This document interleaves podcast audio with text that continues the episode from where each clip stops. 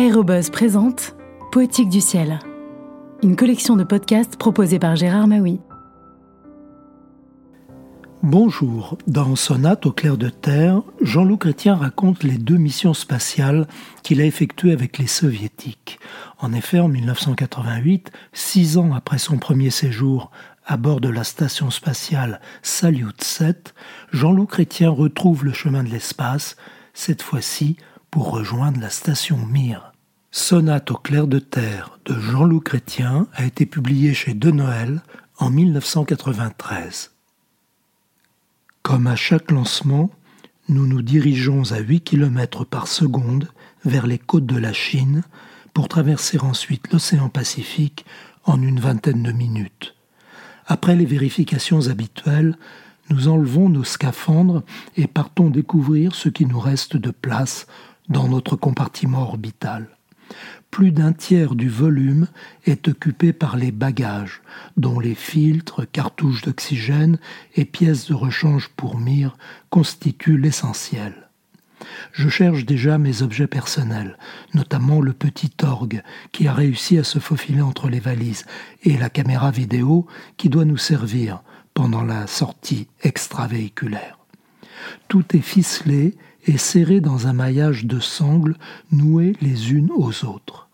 Devant cet emballage rustique, mais efficace, je me demande seulement combien de temps nos amis d'en bas ont passé pour réaliser une telle œuvre d'art, et combien de temps il nous faudra pour tout libérer.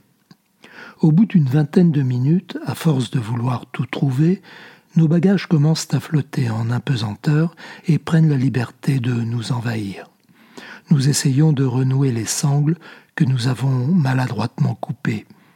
Ayant joué du couteau plus que mes deux compagnons réunis, je me sens davantage fautif d'avoir cherché trop vite mon orgue et ma caméra. Ma seule excuse serait peut-être d'avoir voulu les filmer et leur jouer un petit air de musique. Notre jeune ingénieur se porte à merveille. Sergueï mange de bon appétit, passe sans encombre à travers les premières agressions de l'impesanteur. Pour Sacha et moi, l'adaptation est immédiate, notre organisme gardant sans doute en mémoire l'expérience du vol précédent. Je me laisse aller à la joie d'être à nouveau en orbite. Flotter en impesanteur procure un délicieux bien-être et je suis heureux égoïstement de pouvoir passer un mois ainsi au grand largue. Pendant l'entraînement, je n'avais pas voulu imaginer comment j'occuperais mon temps. Superstition, inquiétude, ni l'une ni l'autre, je crois. Le départ est un événement qui annihile tout le reste, que l'on répète sans cesse, au point d'en rêver la nuit. J'observe, amusé, le contenu de mon petit sac à bagages un appareil photo et une quinzaine de pellicules, des cassettes audio et vidéo, vierges et enregistrées, quelques livres, sans compter les souvenirs personnels et mon fameux orgue. Et je me demande si j'aurai assez de loisirs pour exploiter toutes ces richesses. Par le hublot du compartiment orbital, j'essaie de reconnaître la région que nous survolons. À la surface de la mer du Japon, brillent dans l'obscurité une vingtaine de points très lumineux, et ces projecteurs d'une puissance exceptionnelle me laissent supposer que ce sont vraisemblablement les phares d'énormes bateaux de pêche traquant les bancs de poissons qu'ils ont sournoisement aveuglés.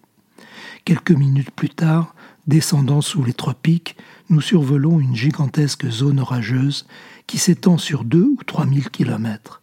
Le spectacle est féerique. Les nuages s'embrasent pendant plusieurs secondes. Le feu se communique de l'un à l'autre comme une série d'explosions qui courent à la surface de la Terre, reviennent pour recommencer ailleurs.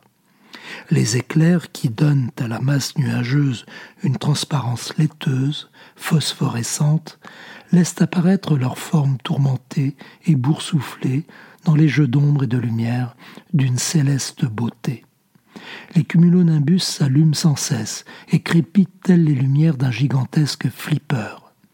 Au-dessus, la voûte céleste était elle aussi allumée de tous ces feux.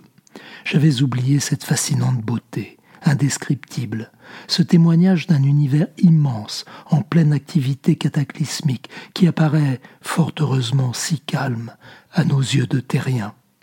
Une fois de plus, je n'arrive pas à me défaire de ce tableau, de cette magie. Ces choses-là sont trop belles et n'ont pas été placées là par hasard. Nos descendants iront un jour les visiter, mais quand et comment? Quel dommage d'être né au moment où l'homme sort à peine de ses grottes. Notre navigation vers Myre se termine. Dans quelques heures, nous allons nous arrimer, et il me tarde de retrouver mes compagnons que je n'ai pas revus depuis onze mois. Comment vont-ils être? Comment ont-ils supporté un aussi long voyage? Nous enfilons nos scaphandres et prenons place dans Soyouz. Notre approche se fait sans encombre. Mire est visible à travers le périscope. Par sécurité, Sacha s'apprête à tout instant à reprendre le pilotage à la main. Nous sentons les crépitements des petits moteurs de Soyouz qui réagit par de légères trépidations, de plus en plus saccadées avec la fin de l'approche, pour devenir haletante juste avant le contact et l'arrimage.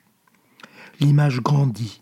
Je me tords le cou pour mieux voir par-dessus l'épaule de Sacha, qui retient un instant sa respiration. La jonction est réussie. Nous sommes enfin autorisés à ouvrir les portes. Sergueï commence à faire tourner la manivelle jusqu'à l'effacement des verrous, tire sur la poignée, mais rien ne se passe. Il fallait bien que nous eussions un petit problème. La porte est en fait coincée par de la glace qui s'est formée sur les joints. Sergueï place un pied de chaque côté de la porte, saisit la poignée à deux mains et tire de toutes ses forces. Qui croirait que nous sommes dans l'espace?